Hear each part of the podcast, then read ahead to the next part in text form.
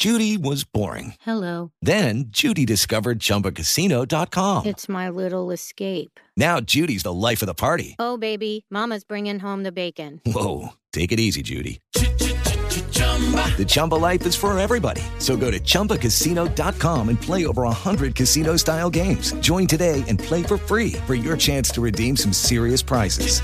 chumba ChumbaCasino.com. No purchase necessary. Void where prohibited by law. 18 plus terms and conditions apply. See website for details. Siete en punto, panorama informativo 88.9, información que sirve. Yo soy Alejandro Villalbazo en el Twitter, arroba Villalbazo13, jueves 17 de septiembre. Iñaki Manero, ¿cómo estás, Iñaki? ¿Cómo estás, Alex Villalbazo, amigos de la República Mexicana? Gracias por seguir en Panorama. Y en el panorama COVID, la cifra de muertes a nivel mundial por COVID-19 ya llegó a 940.716. El número global de casos es de 29.868.230, con un total de 21.808.582 pacientes que han superado la enfermedad. Y el presidente de los Estados Unidos, Donald Trump, dice en conferencia de prensa que una vacuna contra el COVID-19 podría comenzar a distribuirse para fines de 2020 lo que contradice los dichos de Robert Redfield, el director de los Centros para el Control y la Prevención de Enfermedades. Él aseguró que la vacuna podría implementarse a mediados, hasta mediados del próximo año. En México ya son más de 680 mil los casos de COVID-19 reportados por la Secretaría de Salud. Moni Barrera. Aunque dos días no se realizó la conferencia en Palacio Nacional con motivo de las fiestas patrias, este miércoles la Secretaría de Salud informó que en México se han confirmado 680 mil 931 casos de COVID-19 y 71 mil 978 defunciones. A través del informe técnico diario, el sector salud destacó que se han realizado un total de 1.545.572 pruebas. Las cinco con mayor número de casos acumulados de COVID son Ciudad de México, Estado de México, Guanajuato, Nuevo León, Veracruz y Tabasco. En 889 Noticias, Mónica Barrera. Por otro lado, el gobierno federal entregó la condecoración Miguel Hidalgo a 58 médicos y enfermeras para reconocer la labor de este sector en la lucha contra COVID-19.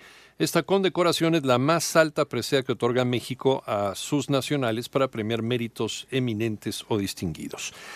Y hoy jueves, Claudia Sheinbaum, jefa de gobierno de Ciudad de México, rendirá su segundo informe como la, como la mandataria ante el Congreso local de manera virtual.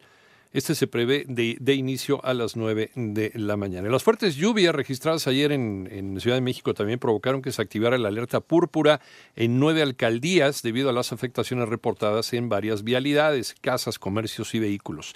Anoche se registró un sismo de 5.3 eh, que sacudió el estado de Chiapas.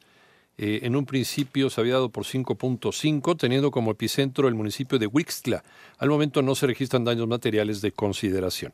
Y debido al recorte en el presupuesto de egresos de la Federación y ante la inminente desaparición del programa de escuelas de tiempo completo, maestros y padres de familia advirtieron que defenderán la existencia de esta modalidad educativa. Los pronósticos de la Organización para la Cooperación y el Desarrollo Económico para México no son nada buenos. María Inés Camacho. Empeoran los pronósticos para la economía mexicana luego de que la Organización para la Cooperación y Desarrollo Económicos estimó que la economía caerá hasta 10.2% este año en lugar del 7.5% como previó en junio, mientras que para el 2021 se espera una recuperación del 3%. El organismo internacional precisó que lo anterior representa un mayor deterioro en la actividad económica, a lo que se había anticipado en junio pasado cuando se advirtió que el país entraría en una grave recesión con las proyecciones de la OCDE que preside el mexicano José Ángel Gurría colocan al país dentro de las cinco naciones con las revisiones a la baja más amplias. Así, el menos 10.2% que se estima para la economía este año la pondría como la cuarta más afectada entre los países del G20, en los que se genera el 85% del Producto Interno Bruto a nivel mundial. Contracciones más profundas que en México se prevén en Sudáfrica, donde se calcula un decrecimiento de 11.5%, en Argentina 11.2%, y en Italia menos 10.5%. Para 88.9 Noticias, María Inés Camacho Romero. Por otro lado, el subsecretario de Hacienda, Gabriel Llorio, afirmó que debido a las condiciones económicas derivadas por la crisis sanitaria, no es momento para una reforma fiscal, por lo que indicó que será entre 2022 y 2023 que se analice si existe la ventana de oportunidad para realizar esta reforma tributaria que se requiere. En el panorama internacional, el presidente de los Estados Unidos, Donald Trump, amenazó con imponer sanciones a México en caso de que no demuestre su compromiso con un mayor combate a la producción y tráfico de drogas. En tanto, organizaciones de defensa de los derechos humanos denunciaron el elevado número de extradiciones de extracciones de útero hechas en un centro de detención de inmigrantes en Georgia, al sur de los Estados Unidos. Un estudio realizado por Naciones Unidas en Venezuela concluyó que el presidente Nicolás Maduro y sus ministros del Interior y Defensa están involucrados en graves crímenes cometidos por las fuerzas de seguridad de ese país. Y Yoshihide Suga, de 71 años, fue elegido ayer miércoles como primer ministro de Japón por el Parlamento, esto en sustitución de Shinzo Abe, quien dimitió por razones de salud.